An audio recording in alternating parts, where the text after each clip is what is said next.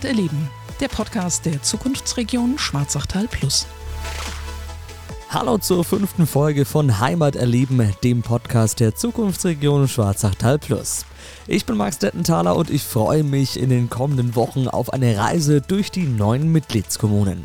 In jeder Folge stellen wir eine der Städte und Gemeinden in den Fokus. Bei der Reihenfolge orientieren wir uns an der Rundradtour durch die Schwarzachtal Plus Region. Diese ist eine goldene Mauer unter schwarzem Zinnenhaupt zu erkennen. Sie ist dem Wappen des Adelsgeschlechts Voigt von Berg entnommen. Unten rechts ist zum anderen ein wachsender Pfälzer Löwe zu sehen, der dem alten Kuroberpfalz-Wappen entstammt und an das kleine herzogliche Amt von Berg erinnert. Am 12. November 1129 wird Berg bei einem Zehnstreit erstmals urkundlich erwähnt. Damals stritten sich der Propstei Fürneried und das Kloster Kastel um die etwa 10%ige Abgabe an den Adel oder die Kirche, vergleichbar mit einer Steuer heutzutage. Zu den Hauptsehenswürdigkeiten des Ortes zählt heute noch das Schloss Berg sowie die Klosterruine Gnadenberg. In Berg fahre ich zunächst zur Gemeindeverwaltung in die Herrenstraße. Dort treffe ich Peter Bergler. Er setzte sich als Kandidat der Liste Bürgernahe Gemeindepolitik Berg in der Stichwahl 2020 durch und ist seitdem erster Bürgermeister. Mit ihm spreche ich jetzt darüber, was Berg aus seiner Sicht auszeichnet, sowie die Projekte, die dank der kommunalen Allianz Schwarzachtal Plus realisiert werden konnten. Hallo Peter, danke, dass ich da sein darf. Hallo. Was macht die Gemeinde Berg deiner Meinung nach lebenswert? Für mich als Bürgermeister macht die Gemeinde Berg lebenswert die Menschen. Die Menschen, die hier leben, dieser Zusammenhalt. Und ich spreche jetzt bewusst von Zusammenhalt untereinander. Ich habe es jetzt wieder vor kurzem erlebt. Äh, wir haben Bürgerfest gefeiert, wie Bürgerinnen und Bürger, Vereine, Ehrenamtliche, Helferinnen und Helfer zusammenarbeiten, mit welchem Engagement. Und das ist für mich lebenswert. Da weiß man als Bürgermeister, da bin ich daheim, da fühle ich mich zu Hause, das ist meine Heimat. Die Einwohnerzahl in Berg ist ja in den letzten 20 Jahren wirklich sehr, sehr stark gestiegen. Wie erklärst du dir das? Ja, die letzten 20 Jahre gestiegen, ja, äh, ganz einfach. Äh, da gehöre ich ja auch dazu. Äh, viele sind da aufgewachsen, geboren. Irgendwann ist man in einem heiratsfähigen Alter. Dann will man selber Familie gründen und deswegen hat sich die Gemeinde Berg auch weiterentwickelt. Das ist nicht irgendwie Zuzug von außen, sondern weil die Menschen sich da wohlfühlen und dann wollen sie auch ihre Familie da gründen, ein Haus bauen. Wir sind sehr ländlich geprägt, also wenig Geschosswohnungsbau, viele Einfamilienhäuser und ja, weil sich die Menschen wohlfühlen, weil wir haben ja eigentlich alles vor der Haustür ob es Supermärkte, Lebensmitteleinkäufe, Bauernmarkt. Wir haben einmal in der Woche eine, einen Wochenmarkt, einen Bauernmarkt. Gibt es jetzt mittlerweile schon äh, 15 Jahre hier in Berg, wird sehr gut angenommen. Dann die Nähe zu Neumarkt, fünf Kilometer von Neumarkt entfernt, von der großen Greifstadt. Dann nach Nürnberg, wenn ich mit dem Auto jetzt losfahre, ich bin in 20 Minuten an der U-Bahn-Station in Langwasser. Und das macht natürlich auch einige viel aus, warum sich die Menschen hier wohlfühlen, weil vielleicht die Nähe Arbeitsplatz, entweder Richtung Nürnberg, Neumarkt. Und der Landkreis Neumarkt bietet ja sehr viele Möglichkeiten zu arbeiten. Du als Bürgermeister arbeitest ja in der kommunalen Allianz Zukunftsregion Schwarzachtal Plus mit acht weiteren Kommunen zusammen. Welche Projekte wurden da in Berg unter anderem schon umgesetzt?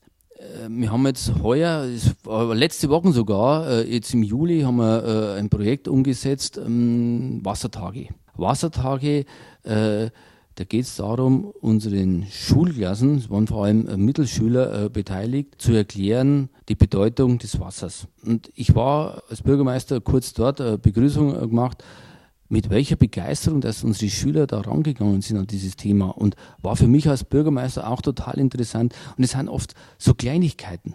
Das sind nicht oft die großen Sachen, wo, wo, wo gefördert werden, sondern oft Kleinigkeiten. Und die Kinder werden sich an diesen Wassertag, freilich die Kinder haben mal äh, Englisch oder Mathe oder Deutsch zu lernen, mal ein ganz anderes Thema gehabt, aber sehr interessant und auch für die Zukunft äh, ganz wichtig. Wasser, die Ressource Wasser. Wir brauchen uns bloß die, die letzten zehn Jahre mal anschauen, mit welchen Trockenperioden wir die immer zu tun gehabt haben, Hitzewellen und so weiter. Und vielleicht ist das auch der Wink mit dem Zaunfall gewesen, dass wir zukünftig mehr Wasser sparen müssen. Und wann, wann lernt man das? Das muss man in der Schule schon anfangen. Im Kindergarten, in der Schule, äh, die mit der Ressource Wasser schonend umzugehen. Und das ist, da ist dieses Projekt natürlich äh, eine super Sache jetzt gewesen, diese Wassertage. Es hat einfach gepasst und der hat bei uns sogar in Berg stattgefunden, am Kanal, am Ludwig-Donau-Main-Kanal hat er stattgefunden, ja. Gute Sache. Vielen Dank, dass ich da sein durfte. Das war Peter Bergler, der erste Bürgermeister der Gemeinde Berg. Ja, und auch kulturell hat die Gemeinde Berg so einiges zu bieten. Christine Rielsommer ist die Kulturbeauftragte in Berg und ich treffe sie jetzt bei meinem zweiten Stopp. Ich freue mich, sie jetzt zu sprechen. Hallo, Frau Rielsommer. Guten Tag, Herr Dettenthaler. Danke für die Einladung. Ja, sie bieten ja mit der Gemeinde kulturell wirklich unglaublich viel. Es gibt unter anderem das Frischluftprogramm, auf das ich aufmerksam geworden bin. Was hat es denn damit auf sich?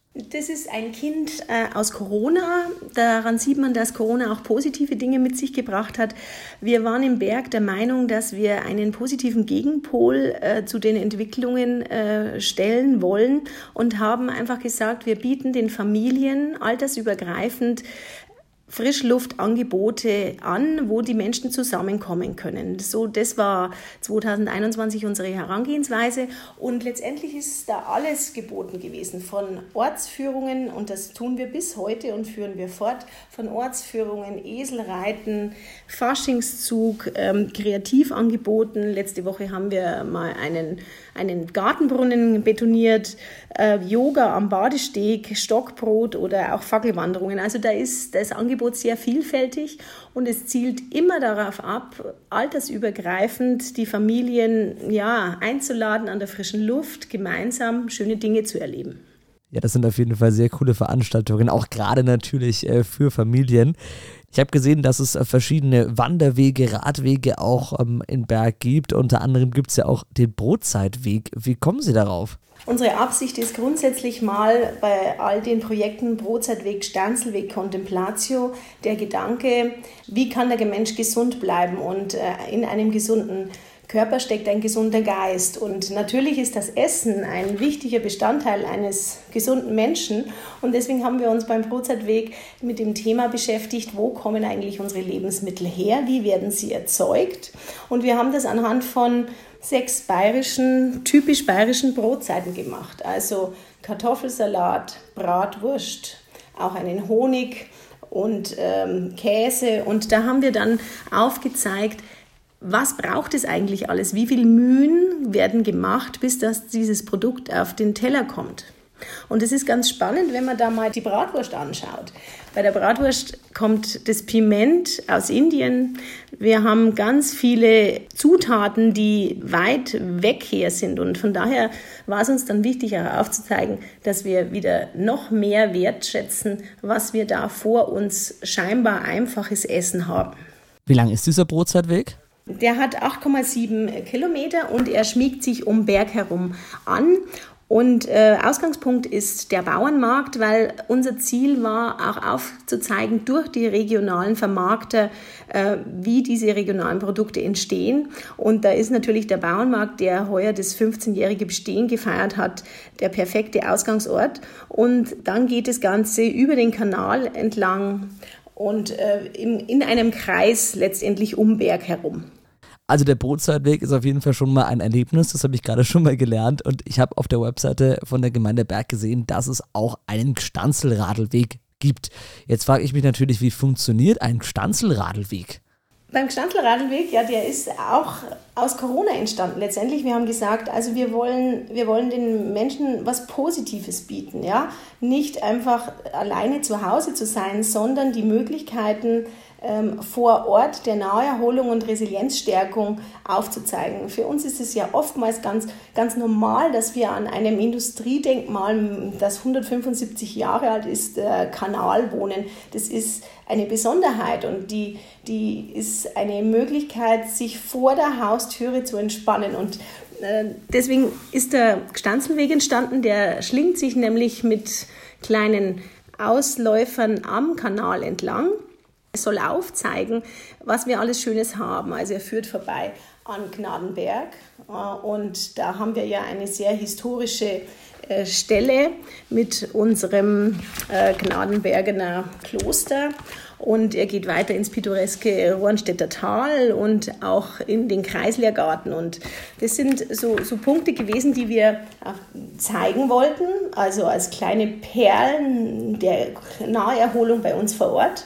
Und zum anderen wollten wir aufgreifen, womit sich die Menschen seit ja, vielen Jahren wieder gut identifizieren können. Und zwar, das sind die Kirchwein, die Gstanzel.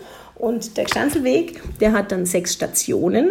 Und an diesen sechs Stationen kann man mit QR-Code Gstanzel und bayerische Lieder abrufen und sich damit entspannen. Vielen Dank, Frau Rehsommer, fürs Interview.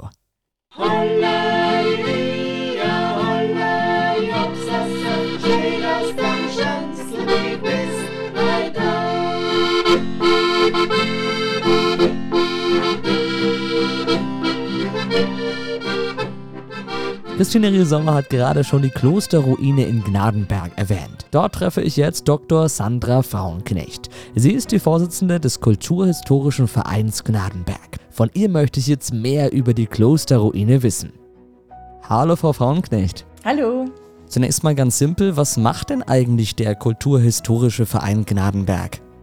Also der Kulturhistorische Verein, den es jetzt äh, um die 25 Jahre gibt, der hat sich zunächst bemüht, deshalb wurde er auch gegründet, um die Klostermühle Gnadenberg vor dem Verfall äh, zu bewahren. Und da wurden ganz viele Arbeitsstunden investiert.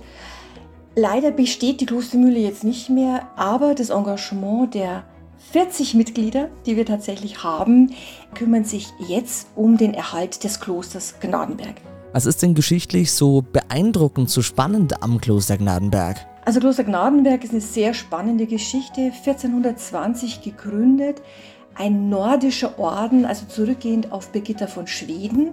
Und wie der Name schon sagt, die schwedische nordische Tradition mit der Besonderheit, dass es ein Doppelkloster war. Also es war eine Klosteranlage mit einem Haus für Brüder, dann eine dreischiffige Hallenkirche dazwischen und im Süden das Haus der Schwestern. Und es war zu dieser Zeit im Fürstentum der Oberen Pfalz völlig undenkbar bzw. unvorstellbar, denn es gab nur die Klassiker, es gab Franziskaner, Dominikaner, Zisterzienser und diese klassischen Orden. Und diese Gründung war für Gnadenberg eine Besonderheit, zurückgehend auch auf die Pfalzgräfin, die diesen Orden mit in die Oberpfalz genommen hat, weil sie selber aus Schweden kam. Wie ist das Ganze dann bei den Menschen angekommen? Wie schnell wurde dann das Kloster bewohnt? Die äh, Wallfahrer kamen sehr zeitig nach Gnadenberg. Also es war kaum fertiggestellt. In den 1480er Jahren kamen Wallfahrer äh, vor allem auch aus Nürnberg, also aus dem fränkischen Bereich. Und der Pfarrer von St. Sebald war da gar nicht begeistert, weil ihm ja die Einnahmen im Grunde dadurch verloren gingen, aber man hat sich dann geeinigt. Also es war relativ bald ein Wallfahrtsort für Menschen von nah und von fern und die einfach diese Besonderheit dieses Ordens aber auch dieses Ortes erfahren wollten. Wie haben dann die Menschen im Kloster Gnadenberg gelebt? Das war eigentlich klassisch nach der Augustinerregel, wie es in den meisten Orden ist, mit fünf Gebetszeiten. Die Besonderheit war, dass beide äh, unterlagen der Klausur, das heißt, die durften das Kloster nicht verlassen, was noch keine Besonderheit ist, wenn man Klostergeschichten oder die einzelnen Orden so kennt. Aber ein Mönch war beauftragt, sich um die Gebete und um den äh, Gottesdienst für die Schwestern zu kümmern. Die anderen Brüder betrieben tatsächlich Wissenschaft und waren sehr um die Spiritualität bemüht, die ja sehr neu war. Und die Schwestern kümmerten sich um den ganzen Haushalt, auch um die Ernährung, um die wirtschaftlichen Belange, denn die Äbtissin war die Leiterin beider Klöster, also das Gesamtkloster von Mönchen und von Schwestern. Und die Hauptbedeutung kam tatsächlich den Schwestern zu, die auch von der Anzahl her deutlich höher waren als die Anzahl der Brüder. Wie lange wurde das Kloster dann bewohnt? Also es gab eine Blütezeit von 100 Jahren, was natürlich ganz wenig ist weil, wie gerade erwähnt, mit einer Gründerzeit oder Gründungszeit von 1420 sind wir in der Phase des Spätmittelalters, in der keine Klöster mehr gebaut wurden. Also wir sind schon im Übergang zur Reformation und die schwappte dann auch über, also gerade der Nähe zu Altdorf, zu Nürnberg, dass durch Einzug oder mit Beginn der Reformation kein Nachwuchs mehr eintreten durfte und das Kloster nach und nach ausstarb. Also es wurde nie offiziell aufgelöst, weil die, ähm, die Disziplin eine sehr gute war bis zum Schluss.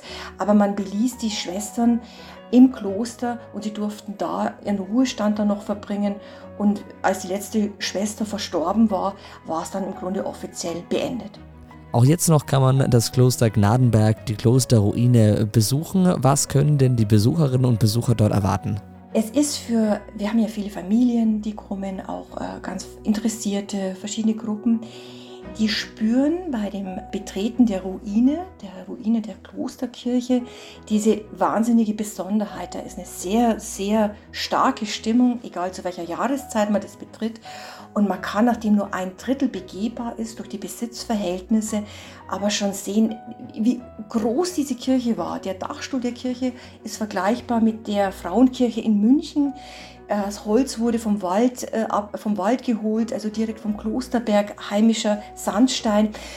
Obwohl die Wände nur noch stehen, also nicht mehr das Dach, ist es unwahrscheinlich beeindruckend. Und im Konventgebäude dann, also im Haus der Schwestern, das auch noch steht, wo es ja inzwischen dann auch eine Ausstellung gibt, kann man so Schritt für Schritt ähm, das Ganze ein bisschen erfüllen und ertasten, was da vor einigen hundert Jahren tatsächlich stattgefunden hat. Ja, und wenn ich mich hier so umschaue, das ist doch das perfekte Fotomotiv, oder? Ja, unbedingt. Sehr begehrtes Hochzeitsmotiv. Ja, vielen Dank erstmal, dass ich da sein durfte. Ich mache jetzt erstmal noch ein paar Bilder hier in der Klosterruine. Und alle Infos auch zu den Ausstellungen findet ihr auch nochmal auf der Webseite vom Kloster Gnadenberg, kloster-gnadenberg.de. Vielen Dank, dass ich da sein durfte. Sehr gerne. Ja, und zum Abschluss unseres Podcasts zur Gemeinde Berg blicken wir wie immer auf die Veranstaltungen in der Kommune. Die Highlights im Veranstaltungskalender.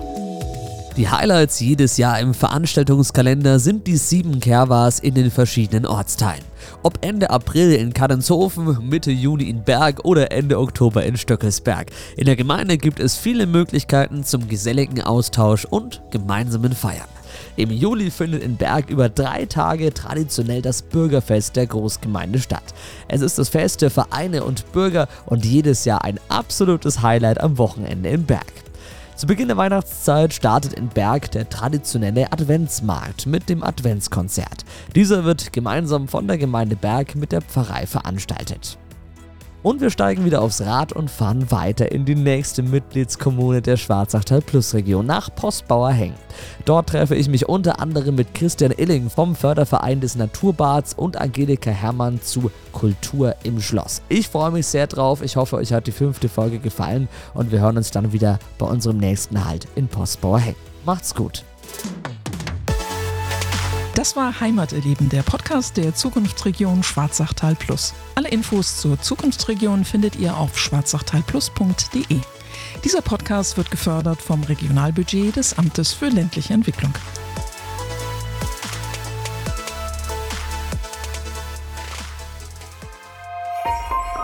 Dieser Podcast wurde produziert von der MD Media and Entertainment.